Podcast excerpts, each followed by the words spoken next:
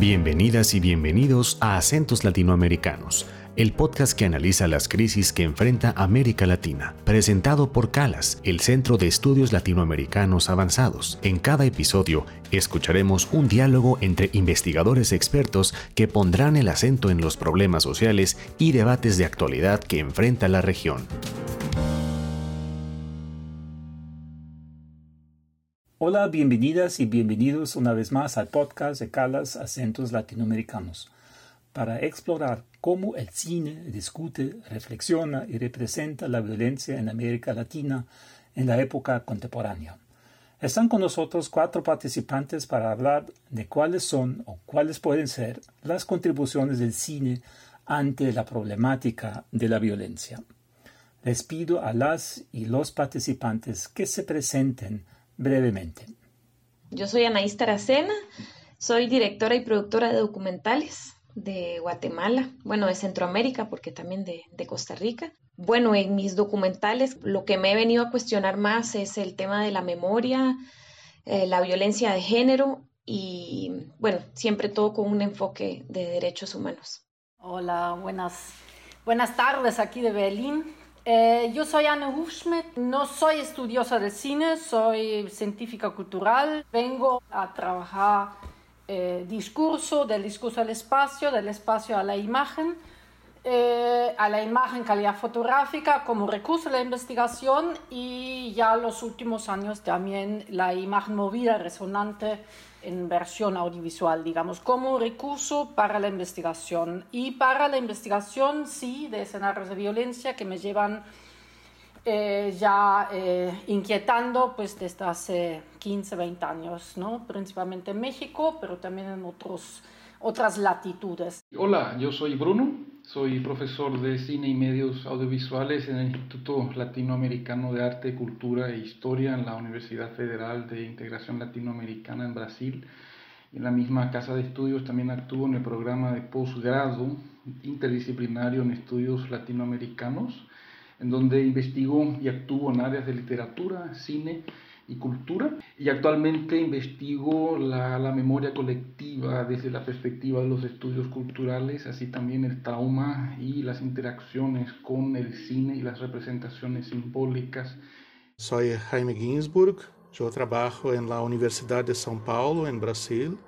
Soy uh, maestro de literatura brasileña y uh, tengo una investigación en uh, los últimos cinco años sobre literatura y cine en el Brasil contemporáneo y el approach que yo tengo, con que tengo trabajado es imágenes de cuerpos y las relaciones entre cuerpo, memoria y formas narrativas. Bueno, para empezar, em, me gustaría plantear la cuestión de las tendencias actuales del cine latinoamericano ante el problema de la violencia en, em, el subcontinente en las últimas dos décadas. Em, ¿Cómo se refleja esta crisis en el cine? ¿Qué dirían ustedes? Está claro que em, tendríamos que hablar de violencias y eh, tendríamos también que hablar de cines en, el plural, dada, digamos, la complejidad tanto de la violencia como eh, también del fenómeno del cine. ¿Qué medida los géneros, principalmente de la ficción de un lado y del documental del otro, se distinguen en sus maneras de tratar este problema? Bueno, yo creo que hay una diversidad en la producción de cine contemporáneo.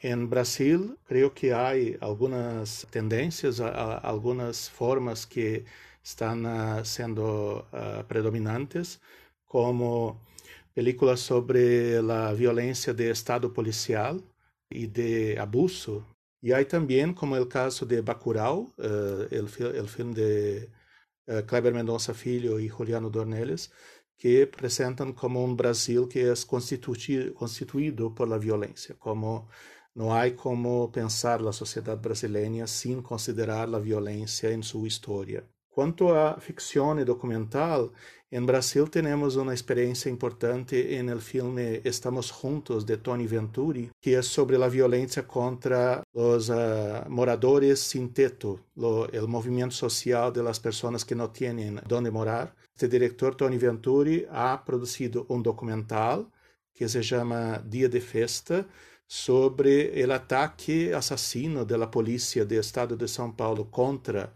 as pessoas que, que vivem na calle. E depois ha produzido uma ficção, uma película de ficção sobre uh, personagens que são uh, também moradores de la calle e ha construído uma, uh, um mix, uma mistura entre as imagens do documental anterior e os personagens ficcionais, de modo a criar uma perspectiva mais enriquecida, mais uh, intensa e mais reflexiva sobre os acontecimentos da violência. Portanto, a colaboração entre ficção e documental eu creio que é muito importante agora. Estou totalmente eh, de acordo com o que dice Jaime. Eu, eh, eu creio que, bueno, não é de extrañarnos que en el cine pues sí, se aborde o digamos se vea tanto, digamos, reflejada la violencia porque pues eh, yo, el cine se inspira, digamos, de, de, la realidad y de lo que vivimos de una forma u otra, ¿no? Entonces, obviamente, si estamos en épocas de crisis y en tiempos tan violentos, entonces yo creo que eso se va a ver reflejado en, en, el cine, tanto en el ficción como en el documental. A mí me recuerda mucho una cineasta salvadoreña que se llama Marcela Zamora y le preguntan, Marcela, ¿cuándo vas a hacer películas un poco más alegres? ¿no? Y ella responde, bueno, yo voy a hacer películas más felices el día que en El Salvador ya no se violen tanto los derechos humanos, ¿no? Entonces yo creo como que, claro, no significa que todo el mundo está haciendo, ¿verdad? Yo creo que también hay diversas propuestas que van pues más allá, pero a mí esa, esa respuesta me parece que, que va muy bien como con, con esa pregunta.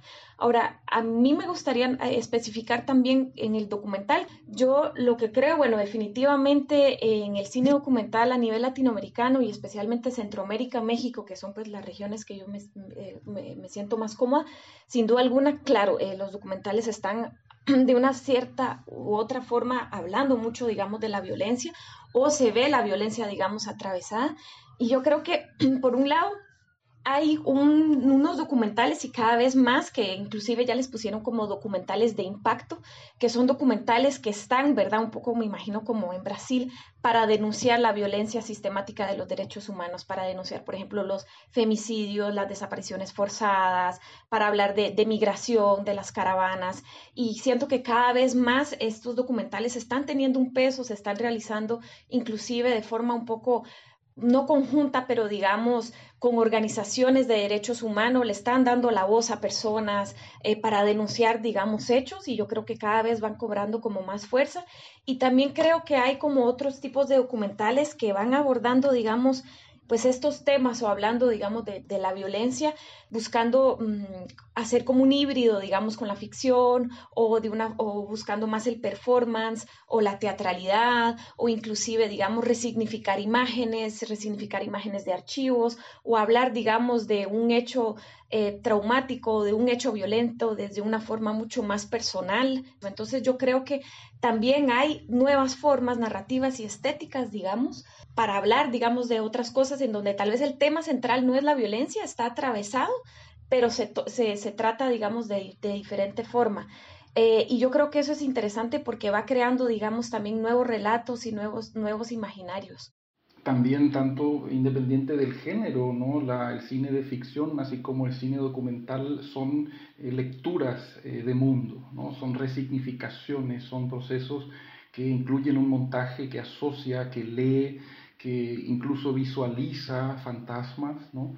Y en ese sentido también hay un complemento. Me gustaría mm, actualizar el debate en el campo de, de Sudamérica y no me parece casual que coincidan muchas películas y el tipo de violencia que, que veo es una violencia que viene de lejos y que todavía se sigue elaborando, entre otras formas, a través del cine. Y en suma, eh, mm, respondiendo a la pregunta inicial, cómo el cine tiene esa, esa, esa, función de visualizar lo que aparentemente desaparece en el discurso, eh, en la esfera pública, en donde aparentemente existen sectores que ya quieren pasar la página, pero que el cine insiste ¿no? y, y, y resignifica esa violencia esa violencia, pero al mismo tiempo también impacta en la esfera pública y crea de alguna forma mecanismos para hablar al respecto. El cruce de discursos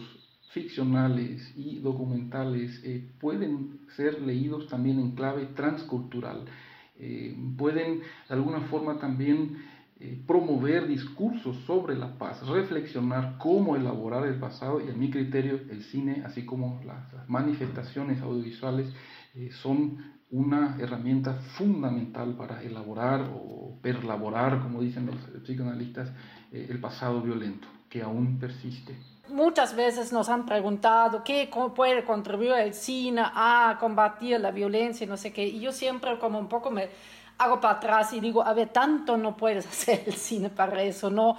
Es como, el cine trabaja, opera como en otro lado, ¿no? Pues el trabajo lo hacen los familiares y lo hacen los, eh, los, los activistas y, y, es, y es un poco como abrir o trabajar o pinchar imaginarios Quería poner sobre la mesa una película que aparentemente no tiene que ver y que exactamente dio la luz al mundo hace 20 años, que fue Amores Perros. Es una obra maestra, obviamente, pero no solamente por toda su hechura, digamos, sino también porque materializa de repente a un nivel cotidiano poco visto antes de la escalada de violencia que ahorita estamos viendo en los últimos dos años, digamos, eso fue antes, eso fue hace 20 años cuando la violencia en México era una cosa bastante apartada, las dictaduras no pasaban, estaban en otro lado, digo, en, el año 20, 2000 eh, México estaba, no el paraíso, pero de los pocos países un poco que no habían pasado por dictaduras, sí tenían el PRI, pero no estaba la cosa tan desbordada. Pero Amores Perros lo que hace es esa violencia eh, em, asesina, mortal, muy carnal eh, de la cotidianidad y de los espacios urbanos, de repente los, los pone en esa metáfora de los perros, del gallo, de, la pelea. Entonces hace ahí un relato que yo creo que también por eso fue como no solamente en México, sino también en toda América Latina de repente y en el mundo. Eso fue de las pocas que yo cuando la vi dije, esa es una película que va a poder viajar sin problema. Ahí sí yo ya no tengo que explicarle a nadie nada.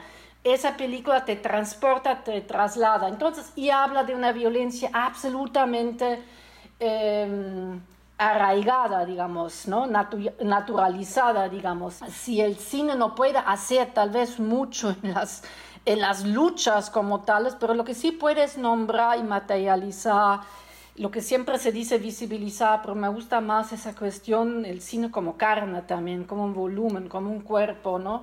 Es la propia contemporaneidad que, que hace que el cine adquiera cierto, ciertas formas. Y obviamente en los últimos años uno de los desafíos, al menos desde el cine mexicano, ha sido de cómo acercarnos a este abismo sin caer en las retóricas, en las rutinas, tanto en el ficción como en documental, porque creo que la disyuntiva, concuerdo muchísimo, no es tanto, no es tan importante, y buscar formas de poder narrar y sobre todo desde ese lado que creo que es como lo más alejado de nuestras posibles zonas de confort, que es un poco tratar de entender, no solamente sentir, sino de entender desde el lado de quienes la ejercen la violencia, sobre todo en ese escenario tan desbordado en México, hablando de nuevos, eh, nuevas estrategias, también ficcionalizadas de lo que hablaba Anaís, es la libertad del diablo, ¿no? que es polémica, has despertado buena polémica de Everardo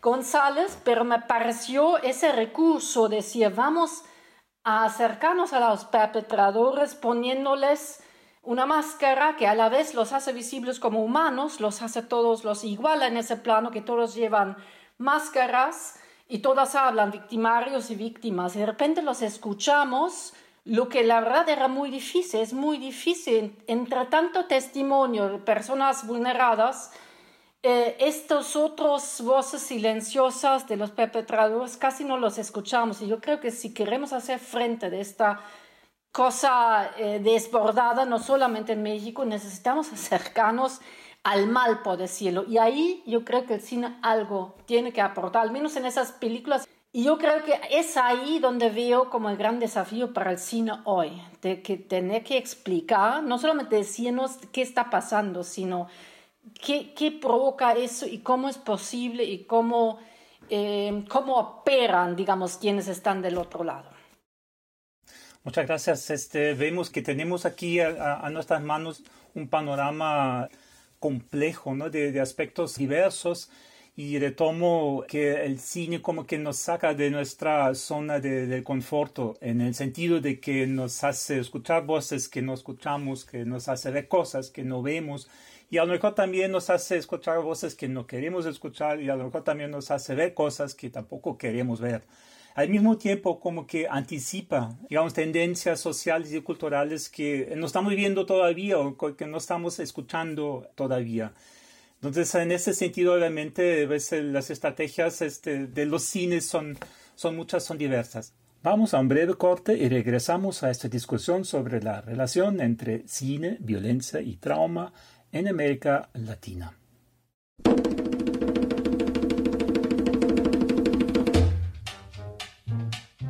Recuerda visitar nuestra página www.calas.lat diagonal publicaciones para encontrar los perfiles de los expertos de este episodio, así como bibliografía complementaria sobre el tema que exploramos hoy.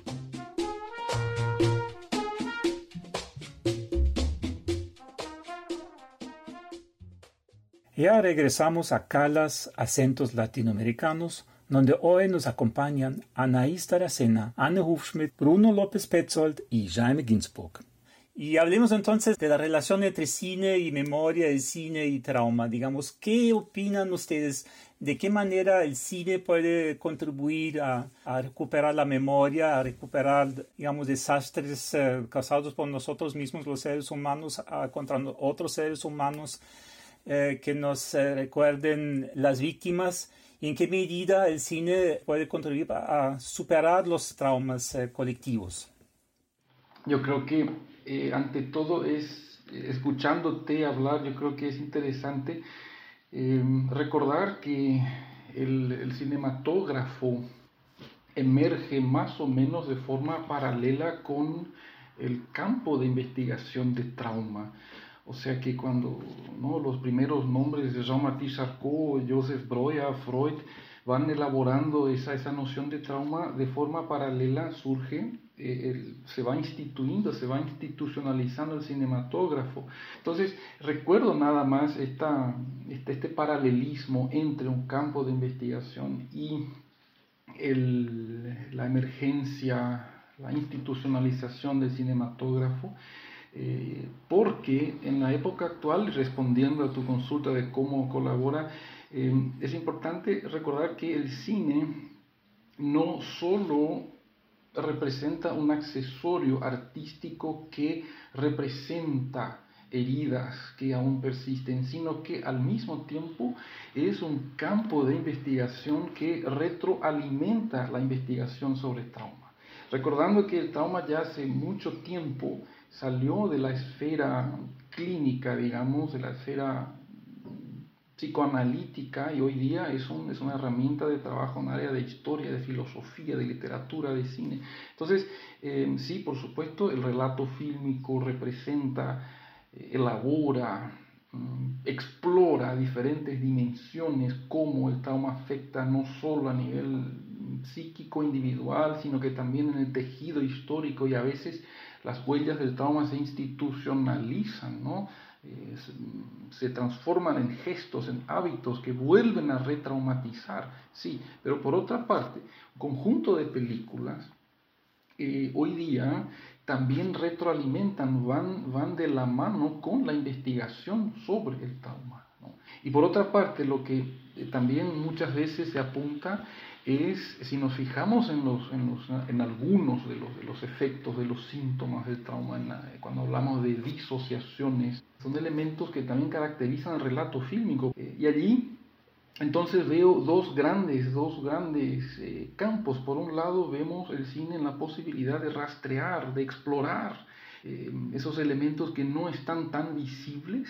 Y al mismo tiempo, una cuestión fundamental, no solamente la representación en cuanto reflejo artístico, sino que más allá de lo que sucede en el rectángulo del cine, es crear conciencia. El cine tiene ese potencial de crear conciencia y sobre todo tiene el potencial también, de crear empatía, que representa hoy día otro campo de investigación en donde se explora esa habilidad que, que tenemos de, de, de comprender, pero sin olvidar que no somos que no sufrimos, pero que podemos colaborar en comprender.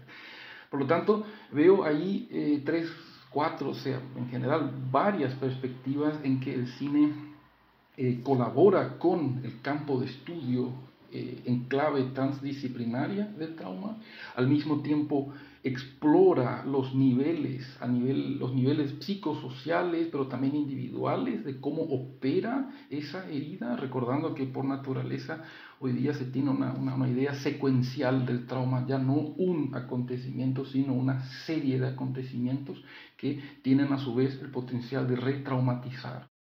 En la historia de América Latina, como todos sabemos, hay muchas uh, experiencias de genocidio, experiencias de masacres, de uh, violência por parte do Estado que são uh, de, de, crueldade contra grupos da população. Eh, en ese sentido, eu creio que um, há necessidade para que as sociedades conozcan a, a, a si mesmas, que as sociedades tenham consciência sobre as decisões que tomam uh, frente ao futuro e aos desafios do presente, que tenham uh, um conhecimento razonável e bem uh, fundamentado sobre o passado. E em muitos casos, o passado deixa eh, silêncio. Uh, em muitas situações de violência extrema na América Latina, resultaram em la muerte de, de grupos inteiros com nenhum sobrevivente ou com poucos sobreviventes. Então, um, é necessário buscar possibilidades de uh, dar voz àqueles uh, seres humanos que han desaparecido sem deixar rastro e uh, aproximar-se com empatia destes grupos. Bruno ha falado sobre visualizar fantasma Yanni ha hablado sobre el cuerpo y la carne que uh, se da con la materialización que el cine uh, presenta. Yo creo que tanto el fantasma como la carne son um, uh, expresiones de, de formas del pasado que no están compreendidas y que no están superadas. Yo, yo creo que cuando el cine se propone a lidar com traumas coletivos de, em grande escala, eh, procura imaginar as vozes de daqueles que não têm voz e que não, não tiveram uh, a condição de expressar-se por si mesmos. Gracias. Me gustaría pasar al, a la cuestión de las estrategias que ya tocamos uh, al inicio y este, me gustaría aprovechar la oportunidad de tener aquí a estas dos documentalistas excepcionales desde la perspectiva de ustedes, em, ¿qué significa hacer eh, documentales sobre el tema de la, de la violencia? ¿Y cuáles son los desafíos que se les presentaron a ustedes? La verdad, así cuando leí la pregunta, me quedé pensando porque yo dije, o sea, como cuando empiezo a indagar en un documental, no, no llego y me digo como, ¡ay, voy a hablar de la violencia de nuevo! ¿no? o sea, creo que por lo menos no, no me pasa, pero sí me ha pasado de decir como, bueno, en qué momento voy a dejar de, que siempre sean como tema, eh, ¿verdad? Siempre entrar como en esa densidad, ¿no? Y yo creo que, por eso me gusta mucho la respuesta que da Marcela Zamora, porque creo que es de una forma u otra en las realidades en las que vivimos, siempre vuelve, lo, lo que vivimos es tan fuerte que de una forma u otra pareciera que es como de lo primero que quisiéramos pues hablar, abordar.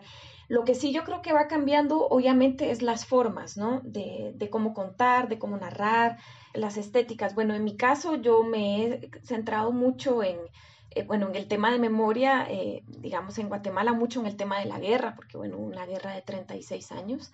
Entonces, este, ese ha sido como de una forma u otra recurrente, ¿no? Sea a través del tema del exilio, sea a través de, de hablar de excombatientes o hablar inclusive desde la medicina, ¿no? Entonces, en, en, mi caso, digamos, desde mi, mi, experiencia, bueno, trabajo mucho con el testimonio, ¿no? Y siento que estamos todavía, digamos, en Centroamérica Todavía yo siento como que la palabra, el testimonio está bastante presente porque todavía se necesita mucho hablar. Ah, una vez yo tengo ahorita un proyecto que está ya en postproducción que se llama El silencio del topo y me preguntaban, bueno, pero ¿para qué vas a hablar de la guerra en Guatemala si ya están las, las documentales de Chile y Argentina? Háblanos de otra cosa, háblanos de de migración, ¿no? Y, es como, pero no, o sea, lo siento mucho, si tú, para ti lo, ¿verdad? Si ya les basta con las, las películas de Chile y la dictadura de Pinochet, pero nosotros necesitamos todavía ver y, y las historias son diferentes y necesitamos como que todavía contar. Lo que yo sí creo y yo siento es que nosotros necesitamos cambiar el discurso de victimización. Y yo siento que es lo que ha ido pasando poco a poco. Creo que todavía en los años 90 y 2000, ¿verdad? Tanto dolor, tanto eso duro, como que, y como muchos documentales se hacían junto con ONGs, hay un discurso de victimización que sale y resurge una y otra vez. Yo siento como que ahora está cambiando, ¿no? Desde una forma más como de, de asumir, ¿verdad? Asumir decisiones desde como, obviamente hay dolor, hay violencia, pero desde la dignidad, ¿verdad? De resignificar. Y en términos, digamos, más como otras formas estéticas, sí me ha pasado, por ejemplo, trabajé unos cortometrajes de violencia de género de niñas madres y es tan fuerte el tema, y era trabajar con testimonios de con menores de edad, que decidimos, digamos, las que realizábamos los diferentes cortometrajes, de trabajarlo con actrices, ¿no? Entonces lo trabajamos desde una forma documental, en donde las actrices, pues no sabemos que son actrices sino hasta el final, y desde una forma muy testimonial, pero en donde fuera una actriz que se pasara por el cuerpo, digamos, esa historia, ¿no? Entonces yo creo como que sí hay, sí cada vez más hay nuevas estrategias en donde obviamente son temas muy dolorosos, muy fuertes, pero en donde lo se resignifica de otra forma, inclusive con la imagen, ¿verdad? La búsqueda de archivos, qué significado se le da, inclusive ya no es archivo, qué significado se le da a esa imagen que estamos viendo, ¿no? Pero yo sí creo que es importante también tener un cambio de narrativa y de discurso. Ande, ¿cómo, ¿cómo se te plantea a ti la cuestión? ¿Cómo llegas a tus temas y cómo procedes? O sea, ¿cómo, ¿qué formas buscas? ¿Qué estrategias se te imponen o qué buscas? Creo que es una buena pregunta y es bueno como plantearnos esa pregunta en distintos momentos incluso de nuestro quehacer, ¿no? Desde dónde estamos mirando y actuando y, cómo cambia eso también, ¿no? Eh, en mi caso puedo decir que, y que me interesaba en el trabajo de otras gentes, de cómo nos sacamos de otros modos, no cae en la literalidad del, ni, de la, ni del hecho de la violencia, del hecho de la enunciación del terror en sí, también por una cuestión política de no eh, asumirnos como receptor del mensaje necropolítico, ¿no? Entonces eso hay también una reflexión sobre la, una postura, un posicionamiento también, eh, es decir, no la literalidad, eh, pero tampoco esas metaforizaciones banales, banalizantes, folclorizantes, exotizantes. Entonces, la materialidad. Y la materialidad un poco como consigna y como búsqueda decía,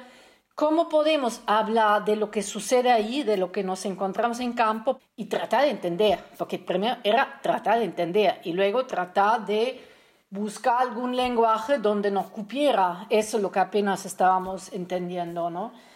Y, y una, una, cuestión que era muy clara y tiene mucho que ver con lo que dice ahorita este, Anais, eh, ni siquiera desde la, la, consigna, sino una cosa como muy evidente que no podíamos colaborar con estos moldes. Eh, si, si, si, decimos no a la literalidad por no querer reproducir el mensaje necropolítico, digamos, tampoco colaborar con los moldes victimizantes que reducen a las personas a su experiencia de sufrimiento, ¿no? Se empieza a diluir también la noción de quién es el afectado, eso es al menos como una noción. A mí lo que si, si siempre digo que preguntan qué, qué aspiras es pinchar la, la, idea que la afectación es, es esta cosa que les pasa a estas pobres gentes, sino realmente ampliar la noción de afectación que, que de algún modo todos y eso creo que tiene que pasar por la incomodidad, no pasa por una cuestión solamente la empatía. Yo creo que ahí hay algo más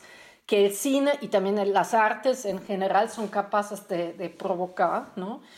Este, entonces, pues esa, esa noción de que de algún modo eh, necesitamos ahí eh, sentirnos afectados y también responsables. Es decir, la responsabilidad no solamente la tiene un gobierno, no solamente la tienen los perpetradores, sino también incluirnos en esa burbuja de la, de la responsabilidad. ¿no? Entonces, generar, digamos, algún modo eh, eh, un, un, terreno común.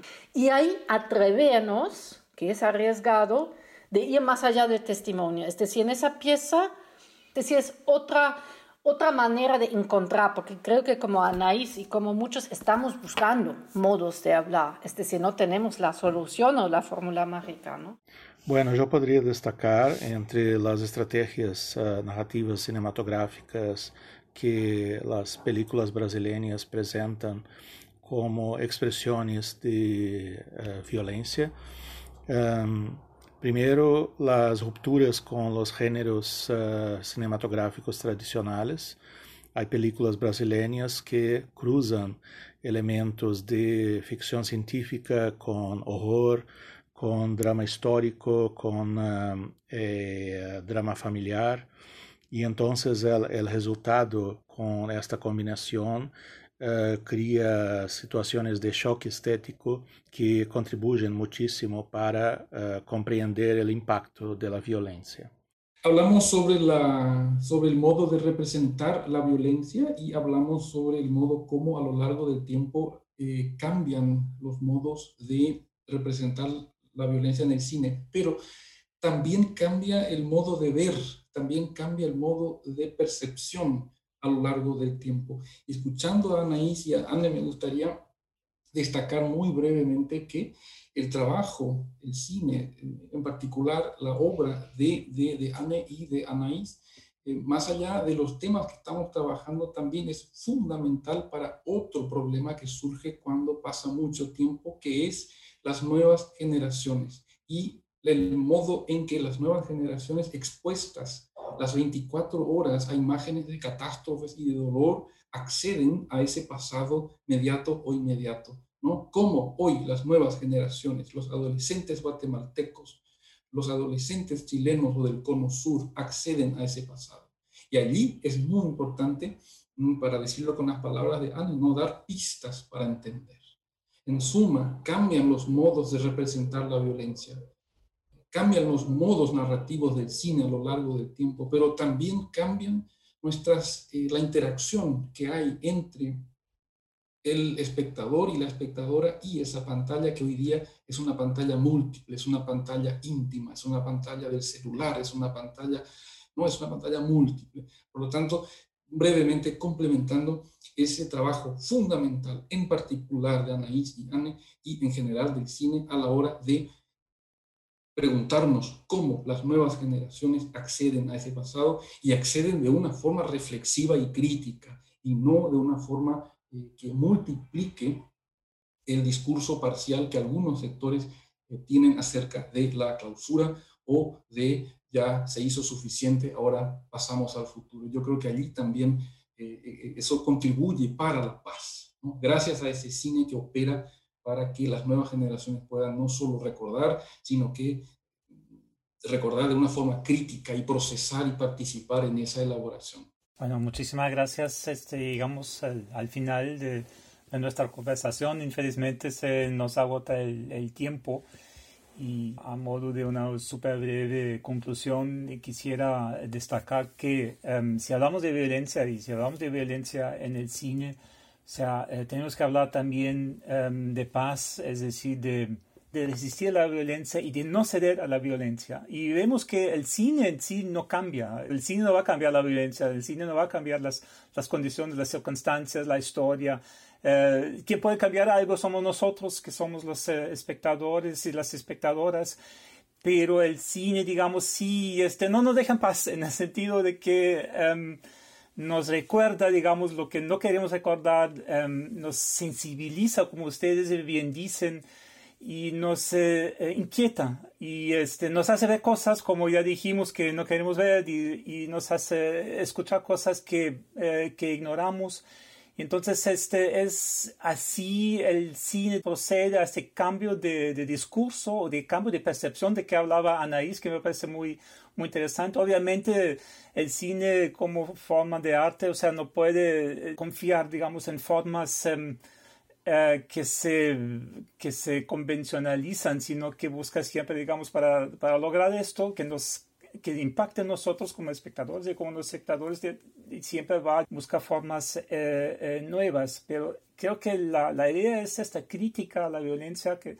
como que nos hace, nos, nos lleva, digamos, a imaginar cómo sería que la violencia no es algo que, se, que, se, que sea natural y que hay también una vida más allá de esa vida llena de, de conflictividades y llena de, de brutalidades y de injusticias. Pero y yo también siento que en todas estas historias en donde hay mucho dolor y todo eso, yo, yo creo que también empezar a concentrarnos y a dar que eso es un poco también la reflexión que, que estaba dando Anne, están llenas de historias de dignidad, de resistencia. Obviamente es todo un universo de mucho dolor, pero yo creo que sí es importante en, bueno, eh, no quedarnos en la hiperviolencia y en donde, ¿verdad? Lo único que generamos es como más ruido, pero también a la hora, digamos, de, de cómo hacemos la narrativa, el relato, ¿verdad? Darle la vuelta, no quedarnos en ese, en ese dolor, en esta lamentación, en esa victimización. Yo creo como que eh, eh, esta forma, digamos, de darle la vuelta, eh, de pensar inclusive, porque el cine es ético, o sea, todo lo que es ético es político, ¿verdad? Entonces son cuestiones también muy éticas eh, que, vienen a la hora de hacer pues un, un, documental o una película, ¿verdad? De cómo voy a hablar de esto, cómo lo voy a representar.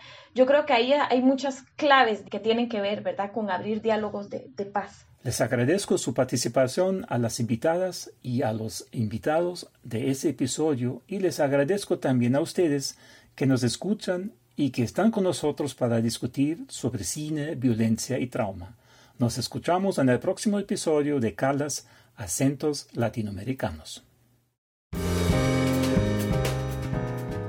Acentos Latinoamericanos es una producción del Centro María Civil Amerian de Estudios Latinoamericanos Avanzados. Escucha nuestra próxima entrega cada mes en tu plataforma de podcast favorita. No olvides visitar nuestra página www.calas.lat para acceder a contenido extra de este episodio y seguirnos en redes sociales. Nos puedes encontrar en Facebook, Instagram y Twitter como arroba Calacenter. Nos escuchamos pronto. Hasta la próxima.